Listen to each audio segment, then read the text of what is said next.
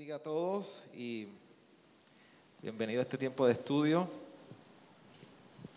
Hoy vamos a estar comenzando este tiempo que es de mucho ánimo eh, en cuanto al libro de Hechos. Así que a la llegada a usted se le ofreció, si usted es de los que le gusta old school, tomar nota y mantener todo en una, en una sola libretita, pues se le ofreció esta libreta. Importante, esta libreta no la use para poner notitas de la cocina, notitas de las asignaciones de los chicos, notitas de compra, que yo no lo veo usted en el supermercado con esta libreta haciendo compra, sino que usted tome esta libreta solamente y la atesore para tomar notas de este tiempo y que las notas usted las pueda traducir, o sea, las pueda llevar y aplicar en tiempo de discipulados entre nosotros. Así que al final yo les voy a explicar un poquito más cómo queremos que se vea eso durante nuestra semana. Hoy vamos a estar comenzando esta serie de hechos, así que la exhortación fue que pudieran leer al menos los primeros tres capítulos de hechos. Y la primera pregunta, aprovechando el tiempo porque hay mucho material que tocar. Eh, José, tengo, tengo una cruz aquí, no sé si la podemos eliminar eh, después. Y estamos grabando, ¿verdad? Ok, vamos a empezar a grabar los estudios para que después si alguien quiere repasarla, la pueda repasar. ¿Por qué estudiar el libro de Hechos? El libro de Hechos, lógicamente, lo tenemos del lado del Nuevo Testamento. Y a diferencia de los evangelios, nosotros leemos los evangelios, tenemos los sinópticos, los que no son sinópticos, o sea, los que salen de la misma fuente o tienen eventos paralelos. Mateo, Marcos, Lucas, Juan, y luego viene Hechos. ¿Por qué estudiar el libro de Hechos que tiene como un saborcito a los evangelios, pero no es como los evangelios? Ah, es más una narrativa, es distinto, vamos a, discutir todos esos detalles. ¿Por qué? Cuando nos acercamos al libro de Hechos, el libro de Hechos es una narrativa, o sea, hay un autor detrás escribiendo como si fuera una historia. Por eso usted se puede sentar y el libro de Hechos, lo puede, los 28 capítulos los puede leer de una sentada, con una buena taza de café, eh, donde no haya sueño, y se lo va a disfrutar, porque hay mucha acción, tras acción. Así que cuando vemos el libro de Hechos, estamos leyendo, es un libro que los eventos que se desarrollan están en el primer siglo de la historia. Desde la ascensión de Jesús, luego de su ascensión, está en el primer siglo de la historia.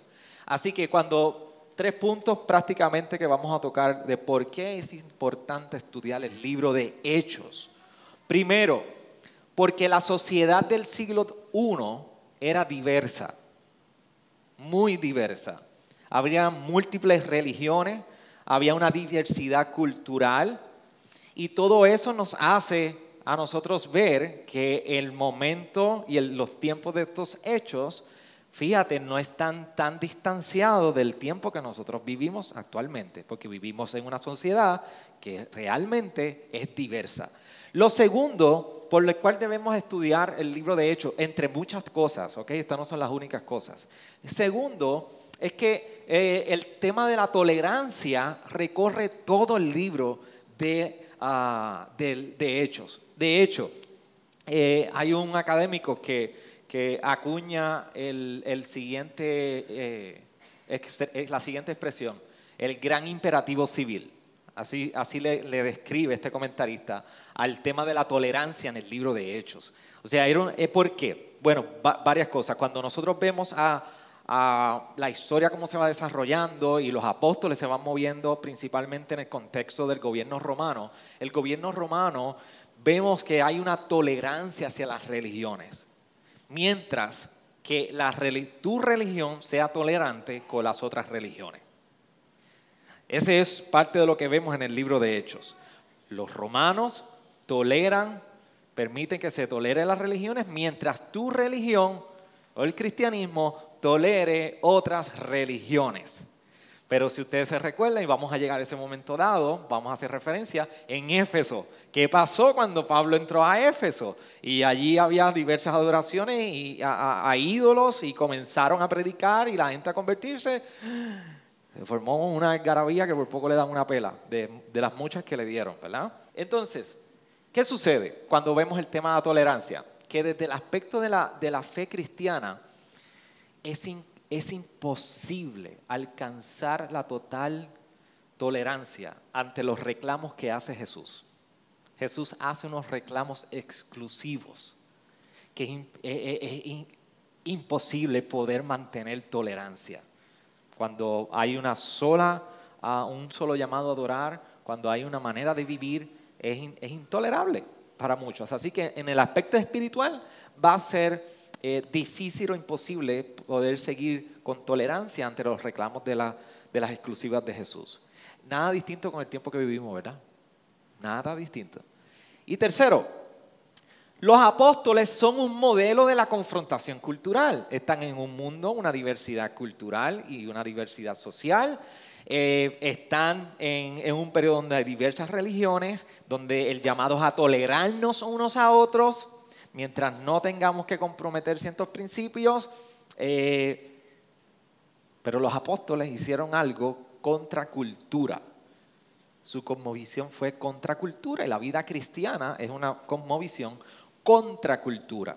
Así que vemos en los apóstoles que estaban determinados a comunicar el Evangelio fielmente, sin importar las circunstancias. Y de ahí nosotros podemos sacar una buena aplicación. ¿Estaremos nosotros dispuestos a compartir el Evangelio? No dispuestos, ¿estamos dispuestos a compartir el Evangelio sin importar las circunstancias? Así que estos son algunos puntos por los cuales debemos estudiar el libro de Hechos. ¿Cuál es la división del libro de Hechos que nosotros vamos a abordar para motivos de este tiempo de estudio bíblico los martes? Principalmente identificando tres movimientos principales en el libro de Hechos. Uno, el capítulo 1 al 7, vamos a estar abordándole donde estamos viendo eh, el Evangelio obrando en Jerusalén y en Judea. Dos, vamos a ir al capítulo, de capítulo 8 al 12, vamos a estar viendo cómo el Evangelio se obra en Samaria.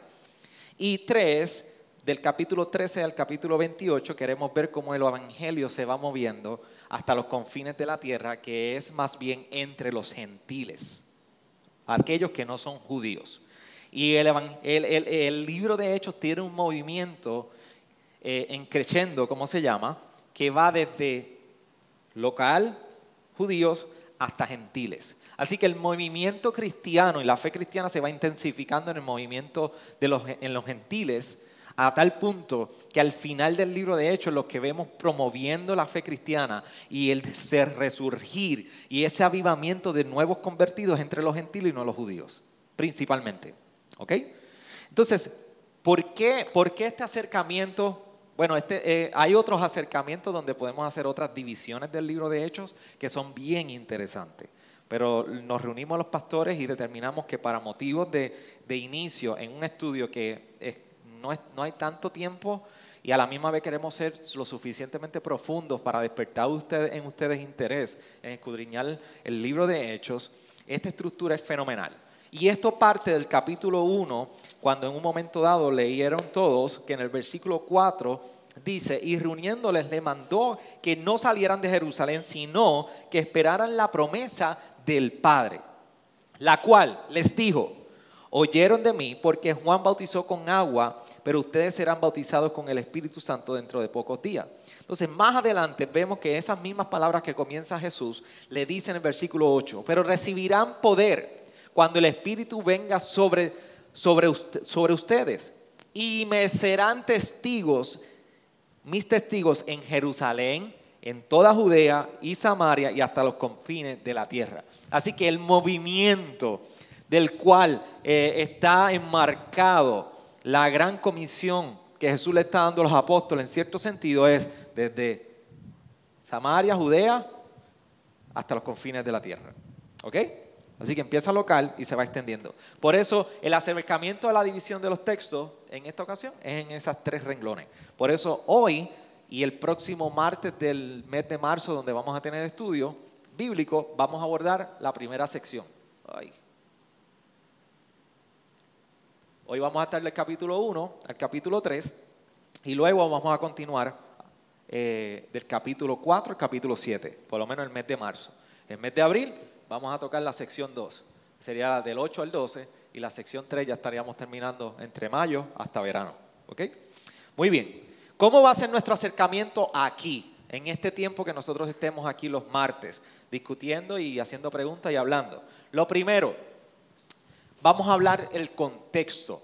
Son tres partes que vamos a discutir aquí y que usted se va a llevar eh, en su estudio bíblico. Primero queremos trabajar contexto con ustedes. ¿Qué significa esto? Vamos a ver qué está sucediendo. Queremos ver quiénes son los que están involucrados. Queremos conocer en qué lugar, dónde se está desarrollando todo esto. Y queremos establecer referencias de manera que en la manera que ustedes vean el libro de Hechos puedan conectar con las otras partes del Nuevo Testamento. Eso es lo más hermoso y parte vital de nosotros conocer la escritura. Que mientras vamos caminando el libro de Hechos, tú puedes tener contexto de qué pasó en Éfeso. Y si tú conoces lo que pasó en Éfeso por lo que habla el libro de Hechos, también puedes entender muchísimo las cartas de Apocalipsis. Cuando en la visión de Juan, Dios le pide a Juan que le escriba a la iglesia y a una de ellas es a Éfeso. Tú entonces puedes entender, ah, y por esto es que lo está diciendo lo que está diciendo Juan. En ese sentido. Y así sucesivamente con las otras cartas de Pablo, las cartas pastorales, Colosense, a Timoteo, a Tito y todas esas regiones, nos da mucho contexto que estaba pasando. Lo segundo que vamos a discutir es que vamos a explorar el texto. Queremos sacar por lo menos unos pedazos grandes, posiblemente, porque no podemos ir punto y coma en el tiempo que tenemos, pero queremos explorar el texto. Y explorar el texto es que vamos a mirar secciones en los pasajes, vamos a ver los temas primarios y secundarios que nos interesan y que deben ser relevantes para la fe cristiana. Y por, por último, queremos ver la relevancia de esos textos. Queremos ver por qué es importante todo esto que hemos estado hablando de su contexto, porque hemos estado hablando de, explorar lo que dicen estos versos, qué relevancia tiene, qué impacto tiene para mi fe cristiana y para la iglesia. Y lo queremos ver corporativamente, pero también individualmente como, como, como, como individuos o como, como creyentes. Así que queremos ver cuáles son los temas teológicos y doctrinales que están ahí. Algunos de ellos controversiales. Así que yo espero salir vivo hoy de aquí con algunos de esos temas que vamos a iniciar. Pero la idea es que no vamos a tener miedo a ponernos el tanque, a ponernos las chapaletas, a ponernos el tanque de oxígeno y a bucear. ¿Qué puede pasar? Que nos dé, ¿cómo se llama? Un aneurisma aquí. Eh, eso es lo que se llama cuando, eh, cuando hay exceso de, falta de oxígeno. ¿Cómo es que se llama? Ay, olvídese, ustedes me entendieron.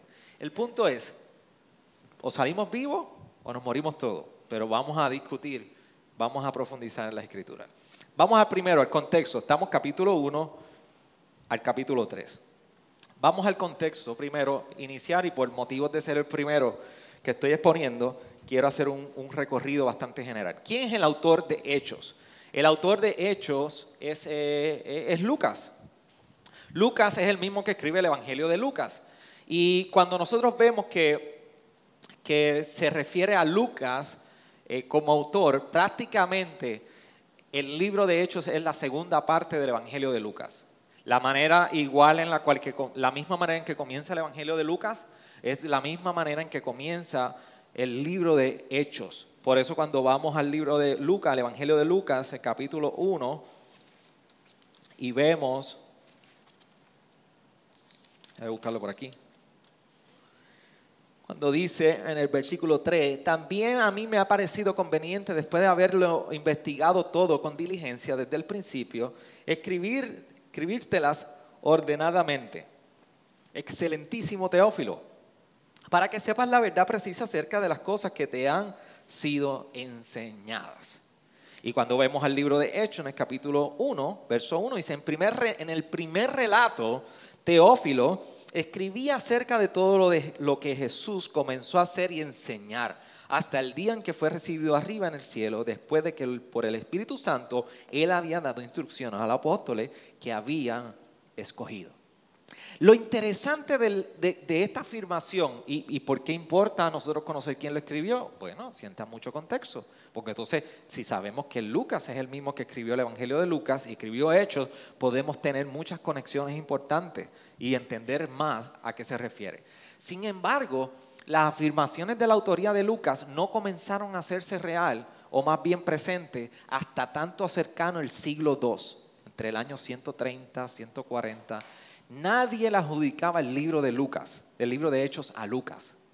Pero con una herejía de Marcion, eh, eh, se me olvidó la traducción ahora mismo, comenzó a, ponerse en duda muchísimas cosas sobre la, humanidad, divinidad de Cristo, y comenzaron a los escritores, apologistas y, teólogos de la época, del primer siglo y segundo siglo principalmente, a hacer referencia y a poner los puntos sobre las sillas. Y dijeron, no, esto le toca, esto es Lucas quien escribió este libro y comenzaron a apropiarse del libro de Hechos de tal manera que pudieran plasmar sus enseñanzas apologéticas en contra de falsas doctrinas. Por eso vemos un momento dado que Ireneo es uno de los primeros defensores de que el libro de Hechos fue escrito por Lucas.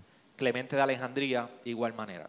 Pero miremos algunas evidencias literarias, o sea, evidencias presentes en el texto que nos permiten a nosotros entender y, convencernos de que Lucas ese es el escritor del libro de Hechos. Por eso, tenemos primero el ministerio del Espíritu Santo. Cuando, cuando habla del ministerio del Espíritu Santo, Lucas, en el Evangelio de Lucas, también vemos algo paralelo en el libro de Hechos. Por eso podemos ver, ahí tienen algunas citas que luego las pueden buscar en Lucas 1.31, 2.25 y 12.12, también vemos esa similitud y ese paralelo en, el, en, Hechos capítulo 12, capítulo 1, versículo 2, capítulo 2, versículo 4 y capítulo 10, versículo 44. Y muchas otras más que podemos conseguir, pero simplemente simplificar algunas de ellas. Lo segundo es que también lo vemos en cuanto al tema de la oración. No solamente el tema del ministerio del Espíritu Santo vemos un paralelo, sino cuando aborda el tema de la oración. Así que pueden verlo en el capítulo 1 de Lucas, capítulo 2, el capítulo 5, y estos paralelos también los vemos en Hechos 1, en Hechos 2 y en Hechos 3. Y por tercero, también vemos que Lucas hace cierto énfasis en el interés de los marginados, los pobres, los desamparados, los que no tienen esperanza, lo vemos en el Evangelio de Lucas, capítulo 4, capítulo 5, y lo vemos en el capítulo 5 de Hechos y el capítulo 8 de Hechos. Así que si a alguien le interesa luego para buscar, puedo darle todos esos detalles. Y por último, el Evangelio llegando a todo el mundo el Evangelio no solamente alcanzando a los judíos. Y ese énfasis lo vemos en Lucas capítulo 2, capítulo 3 y en Hechos 1, Hechos 5 y Hechos capítulo 14, verso 1. Así que estas son evidencias literarias que nosotros podemos decir, ¿quién escribió Hechos? Fue Lucas. Así que esa es la tradición que nosotros aquí en este estudio, los pastores, vamos a seguir, que Lucas es el autor del libro de Hechos. Y añadiendo un poquito más de contexto, ¿cuándo fue escrito? Esto fue escrito alrededor de 62 después de Cristo, aproximadamente algunos le ponen hasta el año 80, 65, pero sabemos que está en ese marco o ese renglón. ¿Cuál es el propósito? Hechos tiene, puede sacar muchísimos propósitos por el cual fue escrito, pero podemos resumirlo en que primero Lucas nos comparte que es la segunda parte de la historia que compartió en el Evangelio de Lucas para Teófilo y aquellos que son como Teófilo, interesados en poder conocer la historia de Jesús. Lo segundo es que el interés de Lucas es organizar todos los hechos que testifican de Jesús en orden. Así que tenemos dos tratados, un evangelio y el libro de hechos redactados en orden cronológico, en orden, con la intención de mirar toda esta historia con lógica. Así se desarrolló. ¿Ok? Ahora, explorando el texto, vamos a la parte del eh, capítulo 1, vamos a esta sección. Hechos capítulo 1, versículo 1 al 26. ¿Quién me puede compartir ¿Qué pudo entender de esa sección? Rapidito, ¿quién se atreve? En su lectura.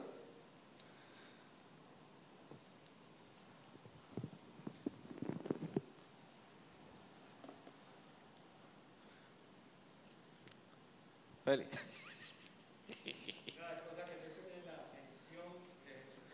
Muy bien, tema de la ascensión. ¿Qué más? Capítulo 1. Capítulo 1 de, de Hechos. Bautismo del Espíritu Santo o la venida del Espíritu Santo.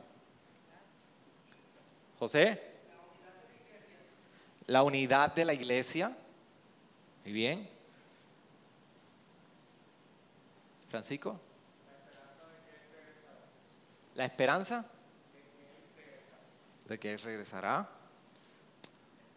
Eh, Isaac.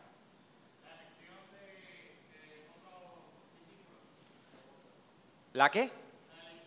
La elección de otro apóstol. Muy bien. ¿Qué más? Yo vi alguna mano por aquí. ¿O no? Muy bien, tenemos sesión, venida del Espíritu Santo.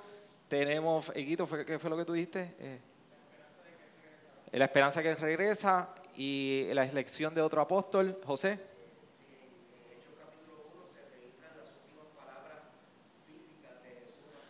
Las últimas palabras de Jesús hacia los discípulos. Good.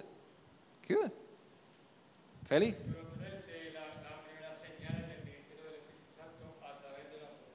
Las primeras señales a través del Espíritu Santo. Eso es importantísimo. ¿Cómo? Del apóstol. Ya, Matías. Muy bien.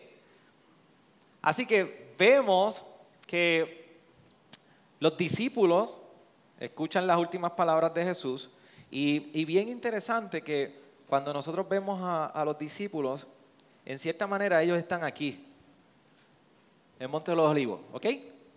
Y se van moviendo más hacia abajo, hacia Jerusalén. Y esa es la escena que nosotros tenemos en un momento dado después que Jesús habla y están en el aposento alto. Así que todo lo que nosotros vemos en el capítulo 1 prácticamente se desarrolla la primera parte aquí en Monte de los Olivos y se va moviendo más abajo hacia Jerusalén. Eso es lo que vamos a estar viendo por ahora. Ahora, vamos a explorar el texto. Capítulo 1, en cierto sentido. ¿Por qué Lucas escribe esos primeros versos que, dicen recibirán uh, el Espíritu Santo dentro de pocos días? Y también nos dice, nos establece que vamos a recibir poder en el versículo 8, principalmente. ¿Por qué escribe Lucas todo esto? ¿Quién me puede decir? ¿Por qué ustedes creen que Lucas está escribiendo todo esto? Ahorita lo dijimos. Muy bien. Quiere relatar qué está pasando después que Jesús sube. Y para él es importante que no solamente sepamos que Jesús ascendió, sino también que comenzó la inauguración de una promesa. Así que esa conexión de ascensión y llegada del Espíritu Santo está conectada. Ahora, una es que hay una conexión con el Evangelio de Lucas. Lucas quiere conectar con su Evangelio. Si en la segunda parte tiene que establecer ese gorne o ese pivote sobre el cual se está estableciendo la conexión. Del versículo 3 al 8, nosotros estamos viendo prácticamente que, ah, se me fue aquí, que Cristo sufrió, murió y resucitó de la muerte. Eso en Lucas 24 y 46 vemos ese paralelo, esa conexión con Hechos 1 y 3. También vemos que Evangelio a todas las naciones, en Lucas 24, el final 47, y vemos en Hechos 1, 6 al 8. Así que hay un paralelo que está ocurriendo aquí. Apóstoles y el Espíritu Santo. Vemos en Lucas 24, 48 y en Lucas 1, 4 al 5 también vemos esa conexión. El final de Lucas, principio de Lucas. ¿Se dan cuenta cómo, cómo son como dos puertas, como un gorne sobre el cual pivotea ambos, ambos libros? Así que ese paralelo continúa. Ahora, vemos la ascensión de Jesús. Eso es otro de los detalles. Primero, en, en el capítulo 1, resumiendo para que sepan cómo vamos, explorando el texto. Acuérdense que estamos por encima. En algunos momentos vamos a ir a profundizar, pero vamos a estar por encima porque el trabajo de usted, la idea es darle las herramientas a usted para que usted siga profundizando. Así que lo que vemos es, Lucas en el capítulo 1 nos explica por qué está escribiendo lo que está escribiendo, nos establece una conexión con su evangelio y esa conexión del evangelio lo podemos ver en estos temas. Cristo sufrió, murió y resucitó de la muerte. Lo vemos con el Evangelio para las naciones y lo vemos también en los apóstoles y la relación con el Espíritu Santo. Y tercero, vemos la relación que tiene todo esto con la ascensión de Jesús. Así que esos temas corren al final del Evangelio de Lucas, pero son con los que comienza Lucas en el libro de Hechos. Y en la ascensión vemos que, que es una, una respuesta prácticamente a la pregunta de los discípulos, porque los discípulos en el versículo 11 le preguntan, Señor, ¿restaurarás en este tiempo el reino de Israel? Y la respuesta es la ascensión de Jesús. ¿Por qué? Bueno, Recuérdense que todos están esperando un Mesías, pero el Mesías que están esperando es un Mesías político que va a establecerse y va a tomar el reinado, va a vencer los romanos y los va a sacar. La respuesta que Jesús le está diciendo, yo estoy por encima del emperador romano. Yo estoy sobre los cielos reinando. La ascensión, y vamos a tocar más detalles, es prácticamente la culminación o la consumación del establecimiento de Jesús como el Señor sobre todas las cosas. Está sentado a la diestra del Padre. Así que por eso es importante entender que la pregunta que hacen los discípulos en el versículo 6, la respuesta se la da Jesús con su ascensión. Yo restauraré el reino, pero no como ustedes piensan. Estoy reinando. Lo segundo es que representa la coronación del Hijo a la diestra del Padre, como yo bien les expliqué. Ahora, otra sección, Vemos también del versículo 12 al 26 que Matías reemplaza a Judas. ¿Y por qué esto es importante? Uno, porque el llamado que ahora están enfrentando los apóstoles no es a regresar a su antigua vida. Ahora el añadir y reemplazar a Judas significa la misión continúa. No aquí no se va a disolver los, los apóstoles, los doce. La misión continúa hay que buscar uno. Y en esa búsqueda, ese hombre se nos dice que tenía que ser un seguidor de Jesús desde su bautismo hasta su ascensión. Para buscar, buscaron apóstoles y solamente encontraron dos posibles candidatos para decirles y llamarles apóstol. José y Matías.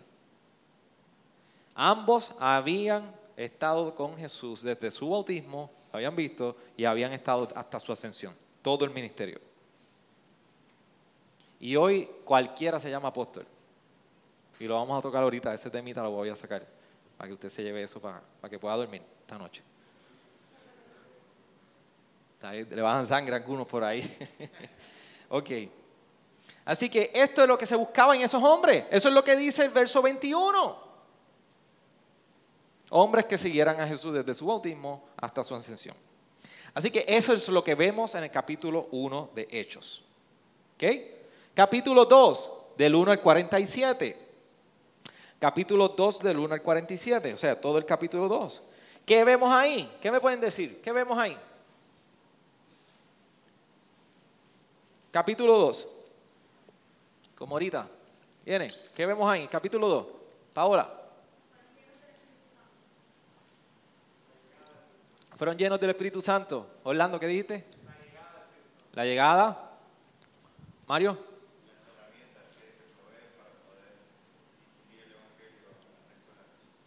Herramientas o equipados para llevar el Evangelio. Bien. ¿Qué más? Primer sermón de Pedro. Primer sermón de Pedro. Y eso tiene una razón de ser. ¿Qué más? Comunión de la iglesia. ¿Qué más?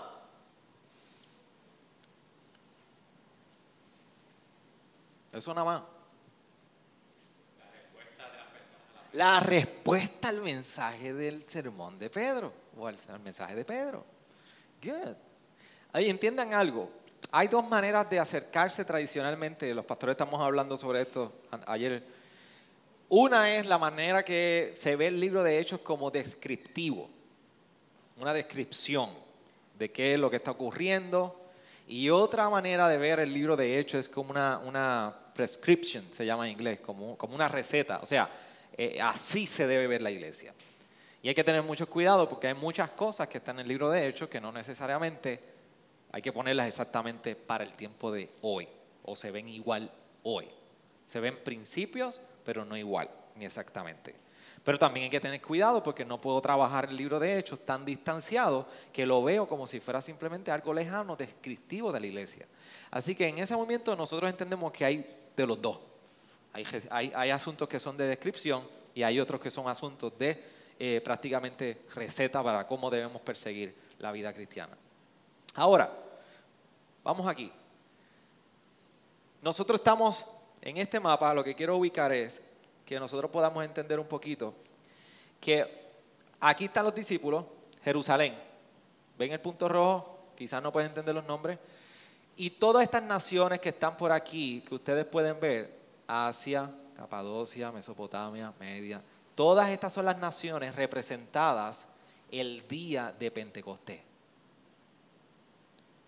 Y Pentecostés, todos ellos llegaron aquí todas de esas naciones, así que imagínense la diversidad. Todos ellos estaban aquí en el capítulo 2, como se nos dice en el día de Pentecostés, que es una fiesta. Era una fiesta que se celebraba judía. Y en esa fiesta hay mucho intercambio eh, comercial, está todo el mundo en esta zona de Jerusalén, y ahí en esa escena en el contexto que nosotros estamos viendo este asunto. Así que Hechos 2, vamos a los primeros 13 versículos. Todos fueron llenos del Espíritu Santo. Está bien chiquito, voy a tratar de compartirlo para que usted lo pueda entender. ¿Qué significa la narrativa? O sea, ¿por qué? ¿Qué significa el que Lucas haya incluido este tema de Pentecostés en el libro de Hechos y que haya nacido la iglesia primitiva en, en ese momento dado? ¿Qué significa esa narrativa? Varias cosas que significa.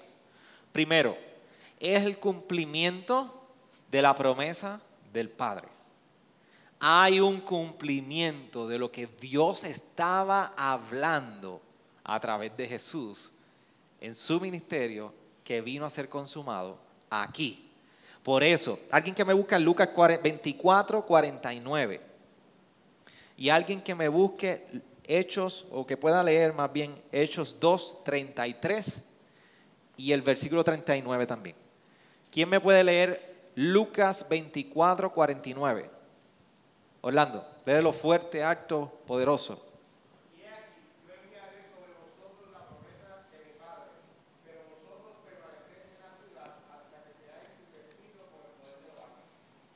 Muy bien. ¿Quién puede leer el versículo 33 del capítulo 2 de Lucas, de, de Hechos? Anda.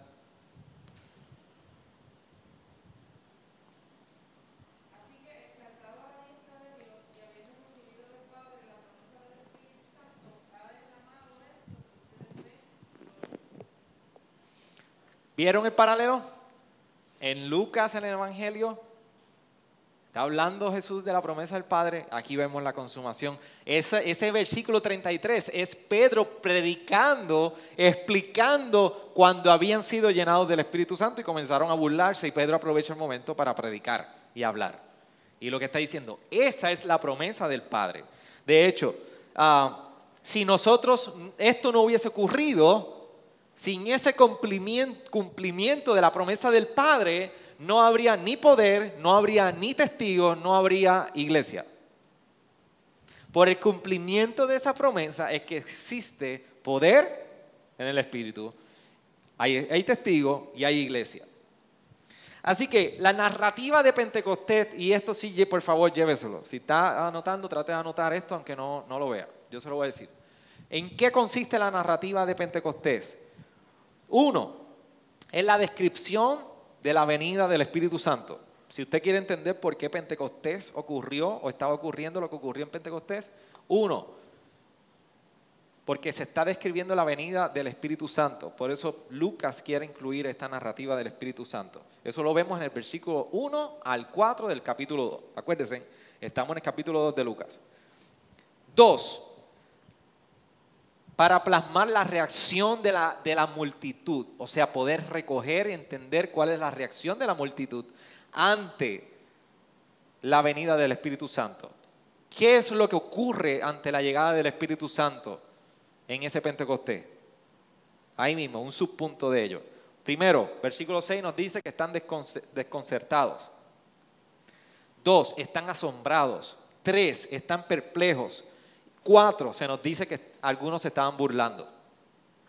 Esa es la respuesta a Pentecostés, lo que está ocurriendo en la venida del, Espíritu Santo. Así que, uno, descripción de la venida del Espíritu Santo. Dos, la reacción de la multitud. Le puse ahí varias eh, eh, eh, descripciones de cuál es la reacción de la multitud.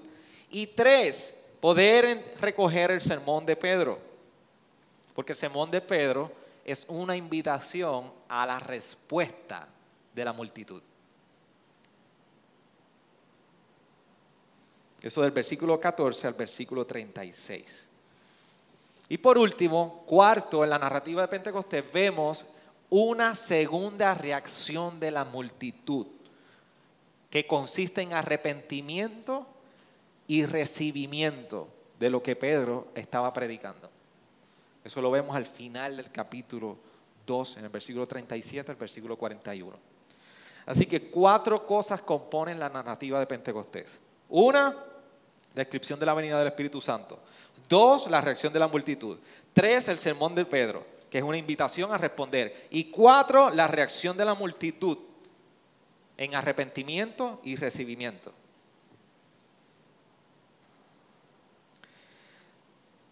Así que vemos Pentecostés en la primera parte del, capítulo 2 y nos movemos entonces a una segunda parte del capítulo 2 que prácticamente es el sermón de Pedro, que va desde el versículo 14 al versículo 36.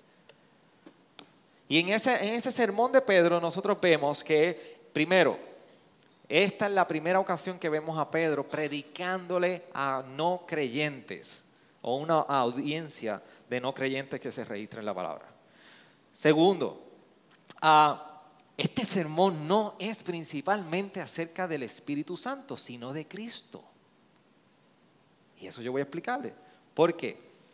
Porque lo que está haciendo Pedro es que está tomando el Antiguo Testamento para explicar qué es lo que está ocurriendo y cómo el ministerio del Espíritu Santo a quien apunta es a Cristo y viene a tomar el lugar de Cristo.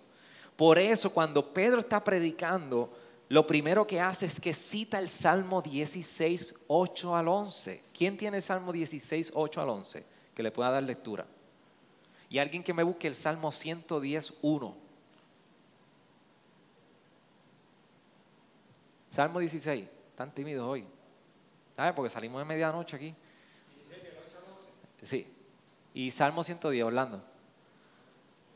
Verso 1. Ajá, Félix.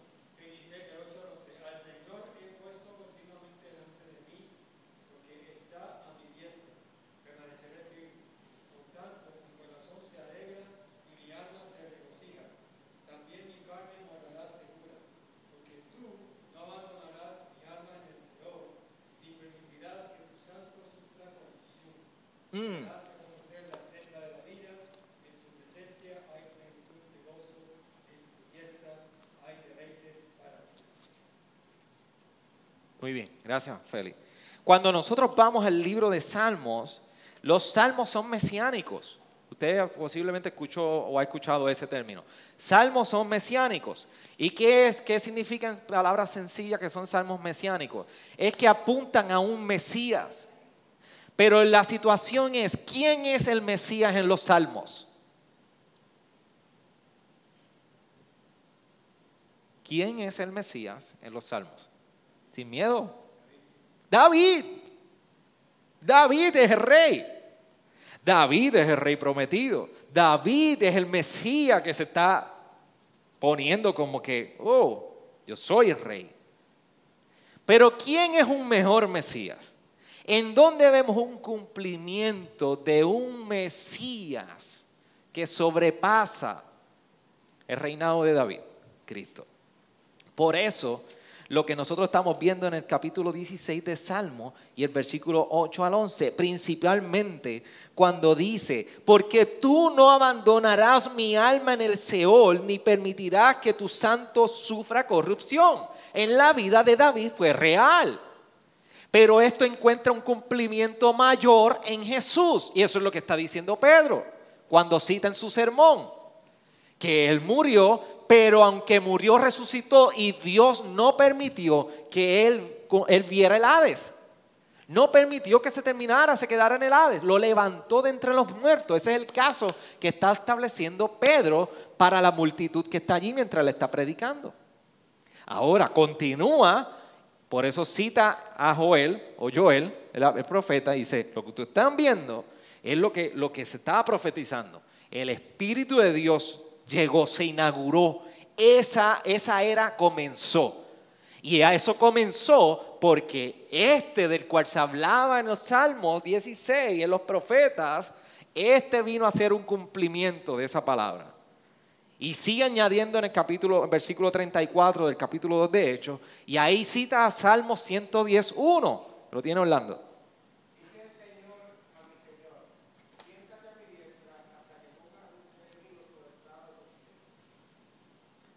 Así que en ese momento dado, ¿qué está sucediendo? David está escribiendo, dice mi Señor a su Señor, siéntrate a la diestra. ¿Qué está diciendo? Hay un Señor. ¿Quién es uno de los señores que está escribiendo? ¿Quién es uno de los señores? David. Y David está escribiendo que ¿a quién otro Señor? A Dios. ¿Y quién se va a sentar al lado de Dios? El Señor del Señor de David. Por eso está diciendo Pedro, ahora ese que se levantó y que no vio Hades, ese ahora está a la diestra de Dios Padre. El Señor, mi Señor, ahora está a la diestra de Dios Padre. Por eso lo que está ocurriendo ahí es que David está mirando al futuro y está mirando el momento cuando Dios va a llamar al verdadero y un Mesías verdadero y lo va a poner al lado a su diestra y lo va a coronar y lo va a sentar en la posición de mayor honor a la diestra de Dios Padre. Eso es lo que está haciendo Pedro en su sermón. ¿Vieron qué hermoso lo que está haciendo Pedro ahí? Salud. Así que para Pedro explicar y dejarle saber a la multitud lo que está pasando, el sermón no es simplemente del Espíritu Santo, sino como la inauguración del Espíritu Santo apunta a Cristo.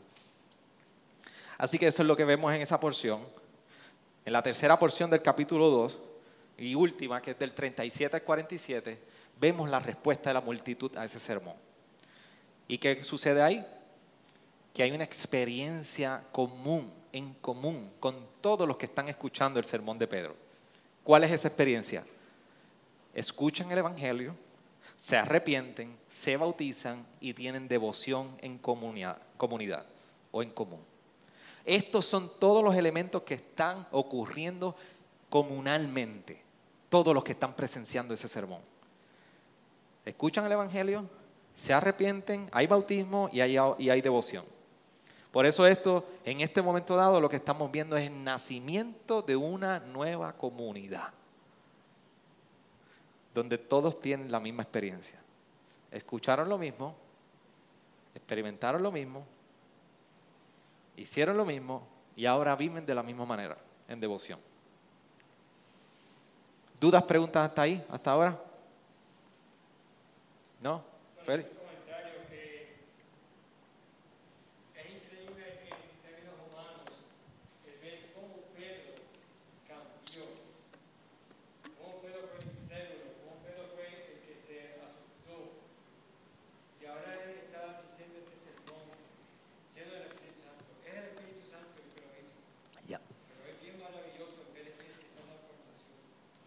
Por favor, recuérdame al final traer nuevamente lo que acabas de decir.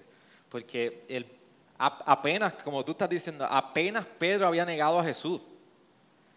Y estaba oculto y ante los no seguidores de Jesús estaba abochornado. Pero una vez llegó el Espíritu Santo, llegó con poder. Ahora vemos un Pedro que ante los que no siguen a Jesús está con total denuedo predicando y llamando al arrepentimiento.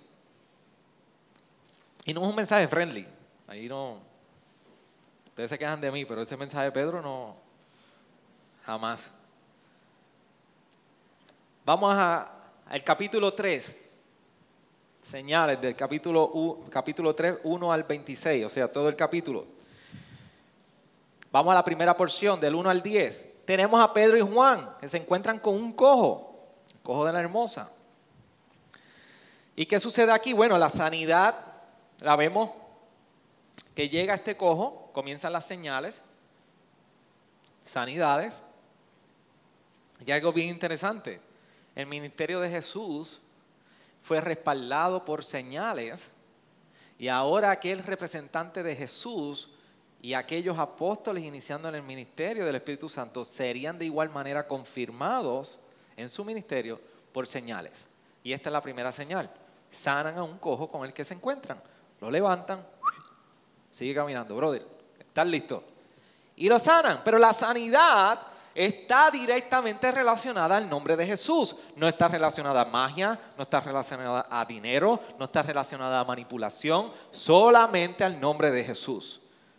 Por eso, como les decía ahorita, Dios confirmó a Jesús por señales.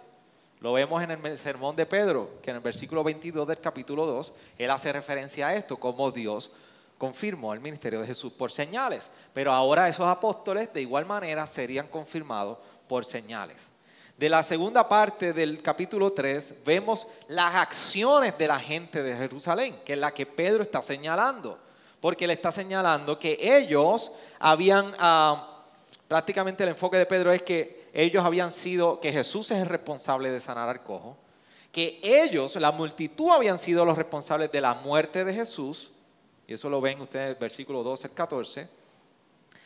Y por último vemos que entonces las acciones de Dios. Mientras Pedro está predicando ese segundo sermón, ahora no solamente le enseña las acciones de la multitud, ustedes crucificaron y dieron muerte a Jesús. Pero ahora les deja saber él cuáles son las acciones de Dios hacia la multitud. Y por eso le da una aplicación del Evangelio a los judíos.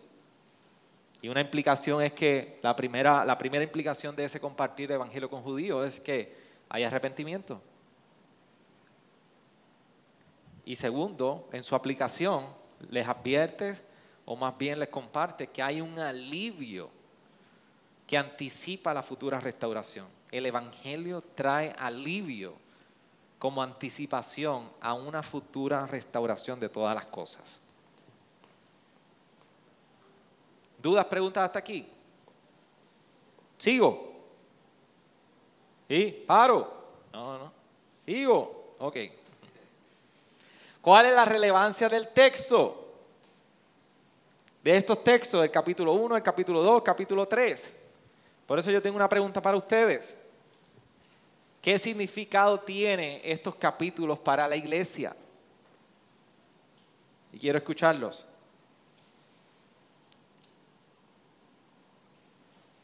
¿Qué significado tiene estos capítulos para la iglesia?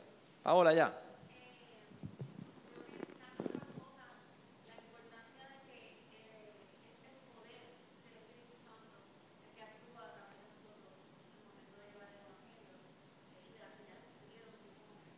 Muy bien, es el poder del Espíritu Santo el que nos permite llevar el Evangelio. Muy bien, ¿qué más? ¿Qué significado tiene para, los, para la iglesia estos capítulos? Mario. Jesús como cumplimiento y cómo tú ves ese, ese cumplimiento en Jesús, cómo tú ves que eso impacta de alguna manera a nosotros como iglesia. Voy con Handa lo que tú le das casco a esa. A menos que Orlando te quiera ayudar. ¿Verdad? Sí. Majanda.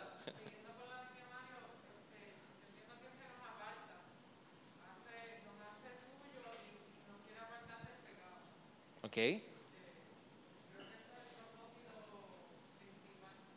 Te da un sentido de identidad. O sea, somos, somos distintos. Ajá. Muy bien. Feli.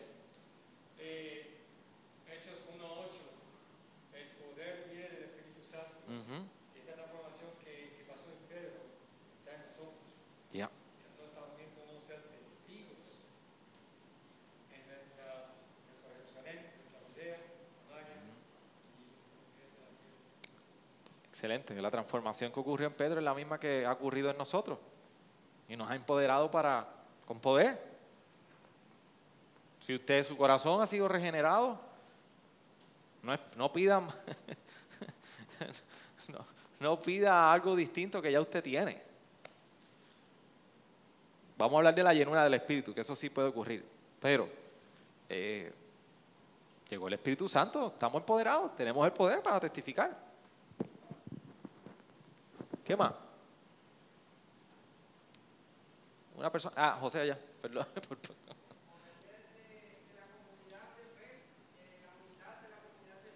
Muy bien. La unidad de la comunidad de fe, que de hecho también resulta del poder en el Espíritu Santo en nosotros.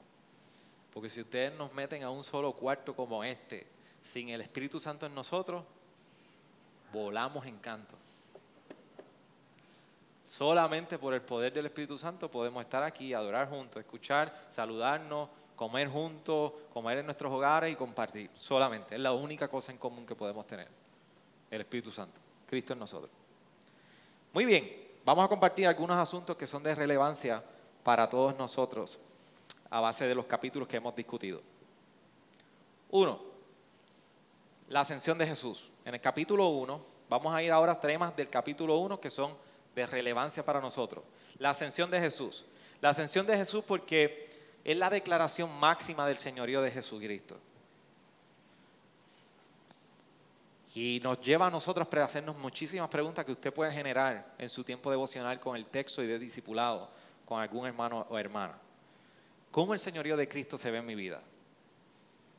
Estando allá arriba en los cielos, reinando sobre todo, como, como a la diestra, como el Rey Santo, cómo el señorío de, Jesús a la diestra de Dios Padre transforma el día como yo vivo, cómo gobierna mis días, cómo determina mis días, cómo determina, influye en mis decisiones y mi manera de caminar cada día. Y, y, que entendamos también la ascensión de Jesús no es algo que para nosotros debe traer distanciamiento. El mismo Jesús, el mismo Jesús que nos dijo en Mateo 11, venid a mí todos los trabajados y cargados, es el mismo Jesús que nos dejó a su Espíritu Santo para que ahora no estemos intermitentemente con Él, perpetuamente con Él, haciendo ese corazón de Jesucristo real todo momento, todo segundo en nosotros. Y lo más hermoso es que está allá arriba haciendo la misma función que estaba aquí, intercediendo por nosotros. Si me dejan predico, pero no voy a predicar. Es estudio bíblico. O sea que la ascensión de Cristo trae tanta paz a nosotros. Y es algo que debemos regocijarnos. Lo segundo es cuando el tema del aposento alto. Es bien importante que entendamos que lo que sucedió en aquel aposento alto fue la respuesta a lo que Jesús había hablado y lo que los apóstoles habían experimentado. ¿Y en qué resultó? En unidad y oración. ¿Cuál ha sido nuestra respuesta a los eventos de Jesús? ¿Cuál ha sido nuestra respuesta a lo que Jesús ha establecido? Tercero, apóstol versus dones apostólicos. Nosotros vemos que la elección de Matías fue requerida para, para que fuera testigo del ministerio, de, requería que fuera testigo del ministerio de Jesús. Por lo tanto, esto no es un paradigma para que se otorgue el título de apóstol. La única referencia que vemos al llamado de apóstoles, de adjudicar apóstol en el Nuevo Testamento, es en este momento de la elección de Matías. Y el requisito es que debía de haber sido un testigo ocular presente en todo momento del ministerio de Jesús, desde su bautismo hasta su ascensión. Lo que nos habla Efesios capítulo 4, 4 de los dones, habla de apóstoles. Y sí podemos hablar nosotros de dones apostólicos. Eso sí lo podemos escuchar. Y lo que se refiere a dones apostólicos es que, ¿qué hacían los apóstoles? Apóstol Pablo, ¿qué hacía el apóstol Pablo? ¿Quién me puede decir? ¿Ah? ¿Qué hacía el apóstol Pablo? ¿Ah? Plantando iglesia. ¿Y por qué Pablo se le llama apóstol? Porque vio a Jesús Jesús se le presentó. Así que fuera de Jesucristo, hombre aquí que reclamaba ese asunto, es cierto disparate, y vivía con eso, ni él ni nadie ha visto a Jesucristo en persona, ni ha recibido un llamado directo. Así que el apóstol Pablo plantaba iglesia, iba en sus viajes misioneros, lo vamos a ver en el libro de Hechos, eso es lo más hermoso de conocer la vida de Pablo. Ah, planta iglesia, se mueve, va aquí, vuelve y visita, supervisa, va. Eso se le llama dones apostólicos. Así que personas que van, abren obras, supervisan aquí, eso es un don. No todo el mundo tiene ese don para supervisar obras y mirar, plantar, desarrollar líderes, ponerlos aquí, enviarlos. Eso es don apostólico, pero eso no lo hace apóstol una persona. Porque no tiene el título ni oficio. Así que una cosa es llamarse apóstol y otra es que podamos identificar, hay dones apostólicos en ese sentido. Ni tener dones apostólicos te hace merecedor del título de apóstol. Así que no escuche. Si alguien le dice soy apóstol, nada personal, pero no lo escuche. Hechos 2.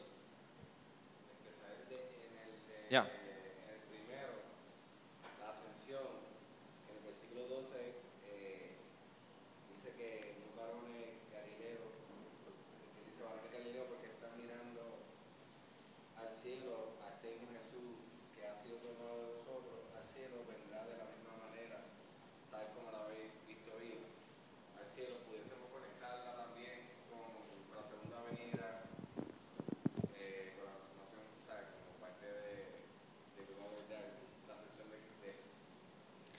Sí, parte, parte de, la, de, la, de, la, profecía sobre Jesús es que Él vuelve.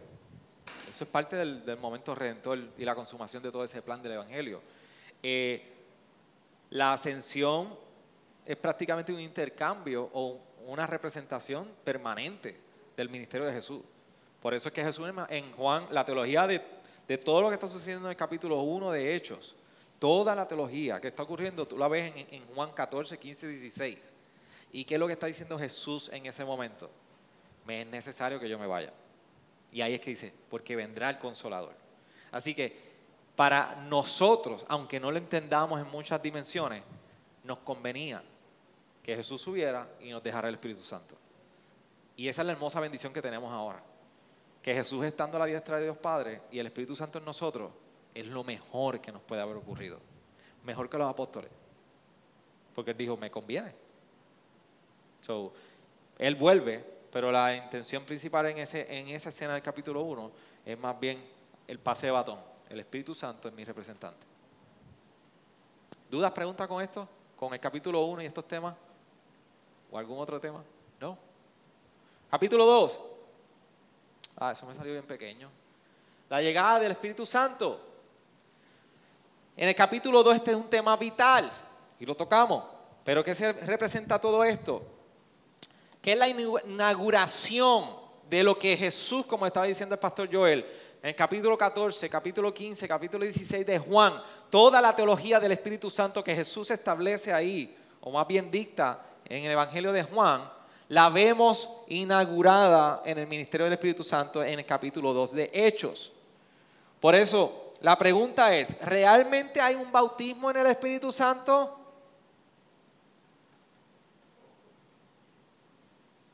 Está dividida la opinión aquí.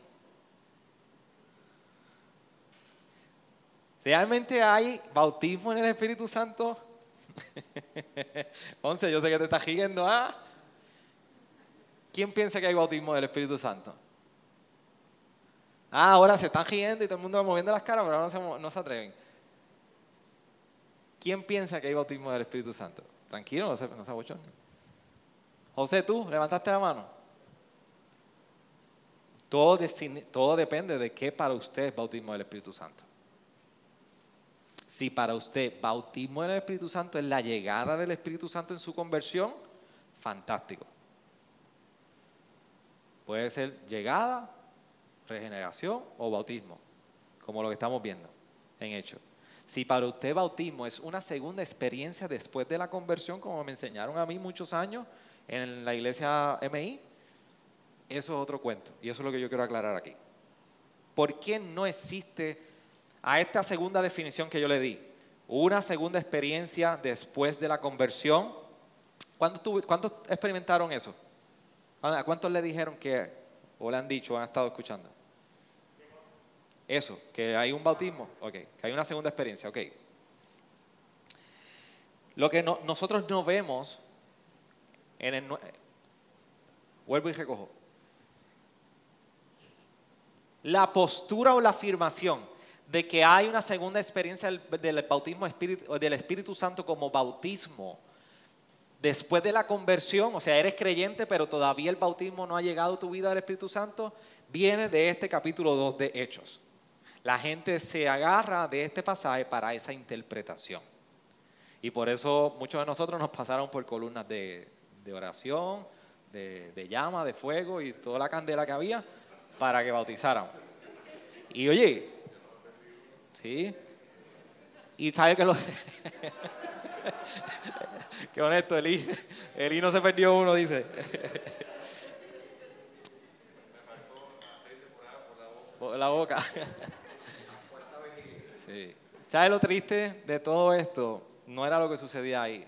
Era la experiencia de frustración de mucha gente que yo conozco que vivieron frustrados porque no eran bautizados por el Espíritu Santo. ¿Ok? Y esto yo lo quiero manejar, ¿verdad? Con, con el mayor de los respetos dentro de los que estén en ese círculo, pero eso es erróneo.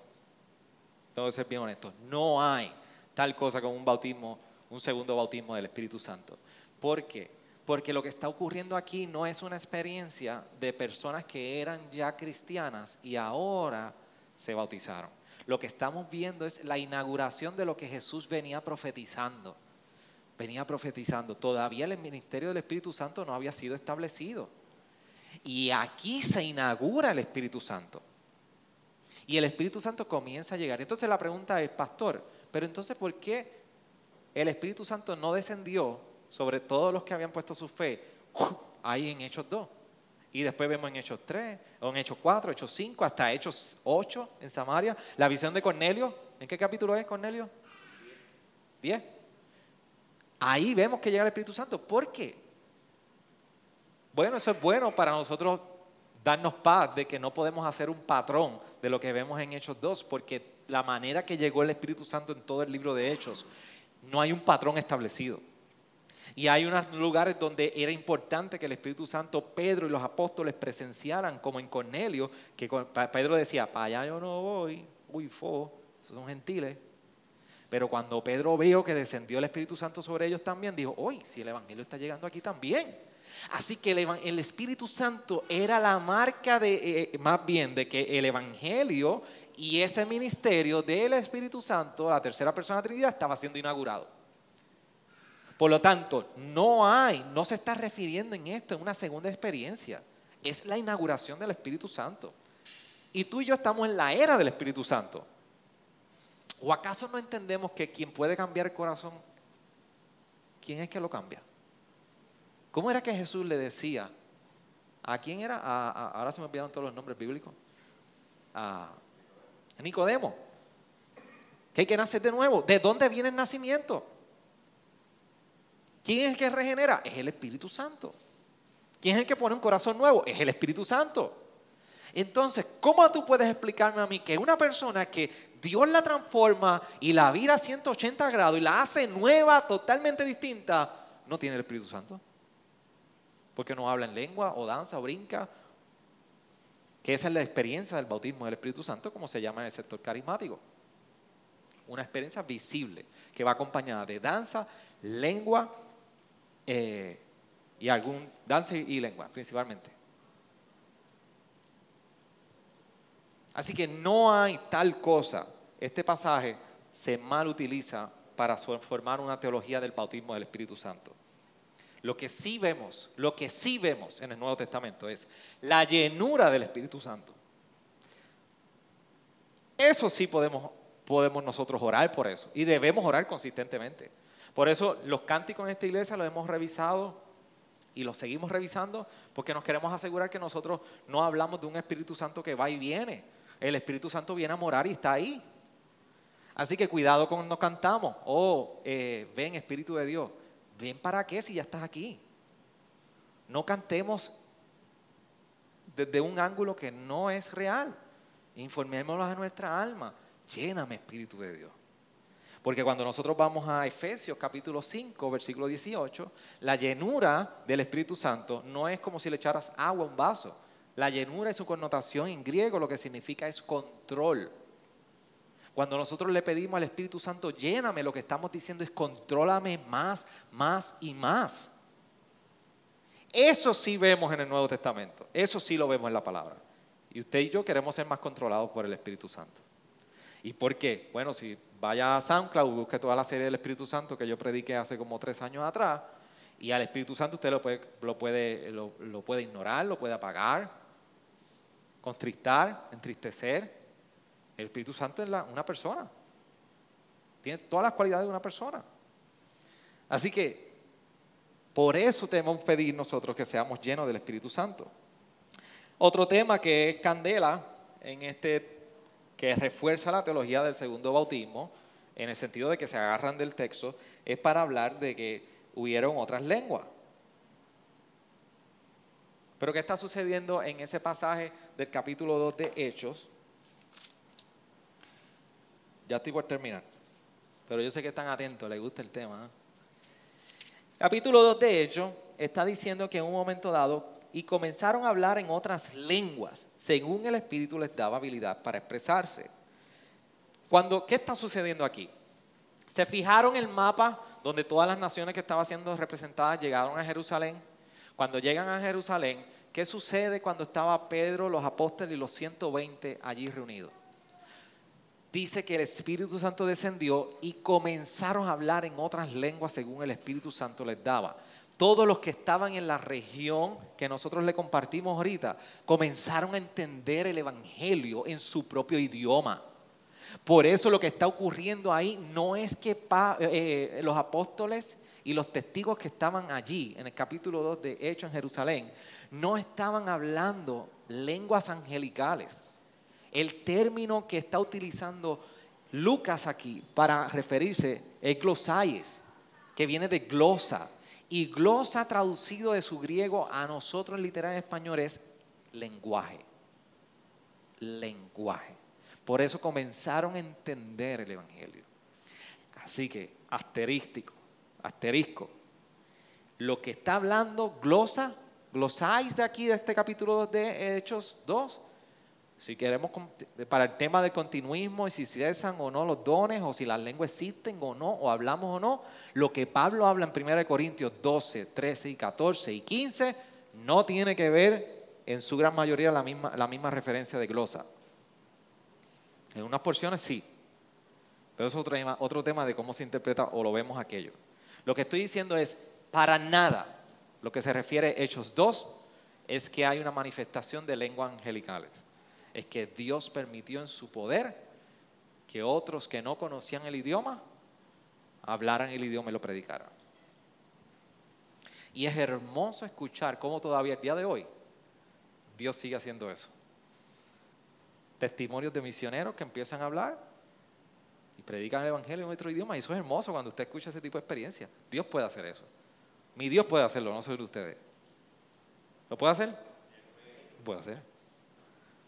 Pero eso no es el fundamento para nosotros hablar que hay una segunda experiencia del Espíritu Santo. Le fue dado ese don en ese momento en particular, para señal del Espíritu Santo que había sido inaugurado. La iglesia, ¿qué significa? Otro tema importante, que la oración de Jesús, de que le amaran y buscaran la unidad, la, vemos aquí dada en, en, experiencia y en devoción, en vida en comunidad. Por eso vemos comunidad en amor, comunión en amor, partimiento del pan, que el partimiento del pan no es solamente la Santa Cena, porque la Santa Cena estaba ligada directamente al compartir comida entre los hermanos y los creyentes, a la oración. Por eso cuando en el tema de la iglesia, en el capítulo 2 de Hechos, eh, lo que vemos es una iglesia que es extrovertida, predicando en unidad, y el llamado para nosotros entonces es que la iglesia no debe ser secreta, ni oculta, ni introvertida. ¿Y saben lo más hermoso de la iglesia? Y escúchame bien, lo más hermoso de la iglesia, que la iglesia debe ser la comunidad que le habla a un mundo fragmentado, donde las relaciones están rotas y no saben vivir unos con otros. La iglesia debe mostrar cómo son las relaciones restauradas por el poder del Evangelio.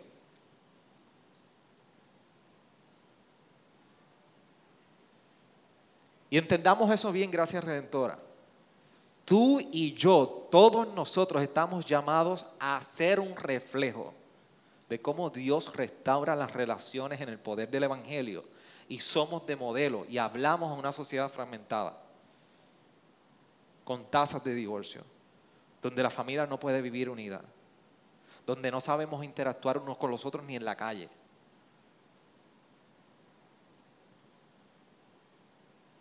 donde no podemos llevar una vida civilizada, en orden, en amor unos con otros. La iglesia tiene que hablar eso. Tiene que testificar eso. Pero ¿sabes qué? Nosotros no testificamos eso llegando a los estudios bíblicos y llegando los domingos al servicio. Lo, lo testificamos cuando yo llamo al pastor Joel, ¿cómo tú estás? Cuando yo le invito a casa a comer y cuando él me invita a comer a su casa. En la hospitalidad de nuestra vida. Y no es un asunto de que no me invitan a mí. ¿Invita usted?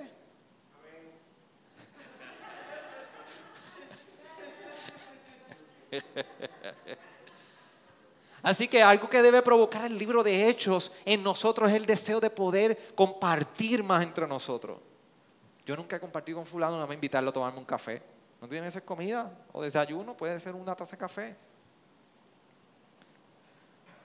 Y en el capítulo 3 de Hechos, bien importante, del capítulo 3, temas relevantes en el texto, es que el Antiguo Testamento se observa a la luz del Nuevo Testamento.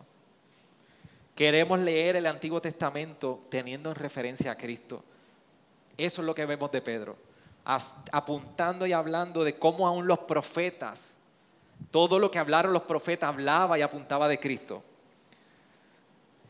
Por eso el Antiguo Testamento no es aburrido y difícil de entender. Es que cuando tú y yo podemos ver el cumplimiento de, esa narrativa bíblica en la persona de Jesús como el Mesías, tú y yo podemos abrazar el, Antiguo Testamento y decir, qué, qué tesoro, qué bueno es.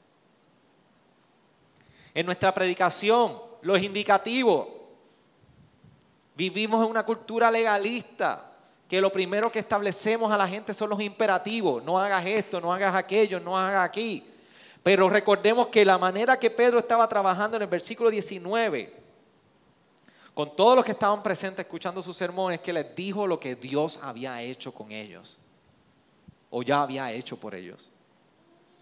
¿Cuáles son los actos de Dios?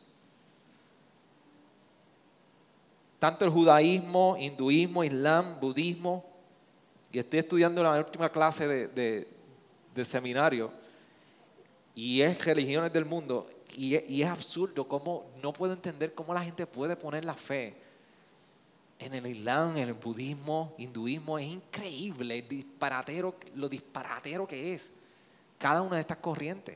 La única manera es haber nacido. Naciendo ahí y comiendo eso día y noche.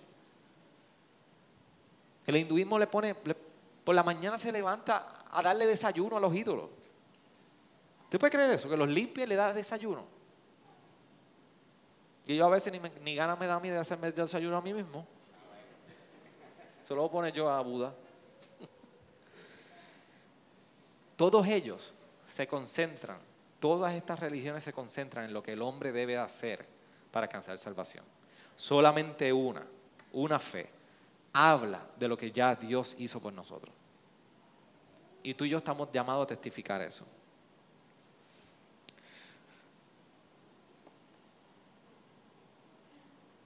¿Dudas, preguntas hasta aquí?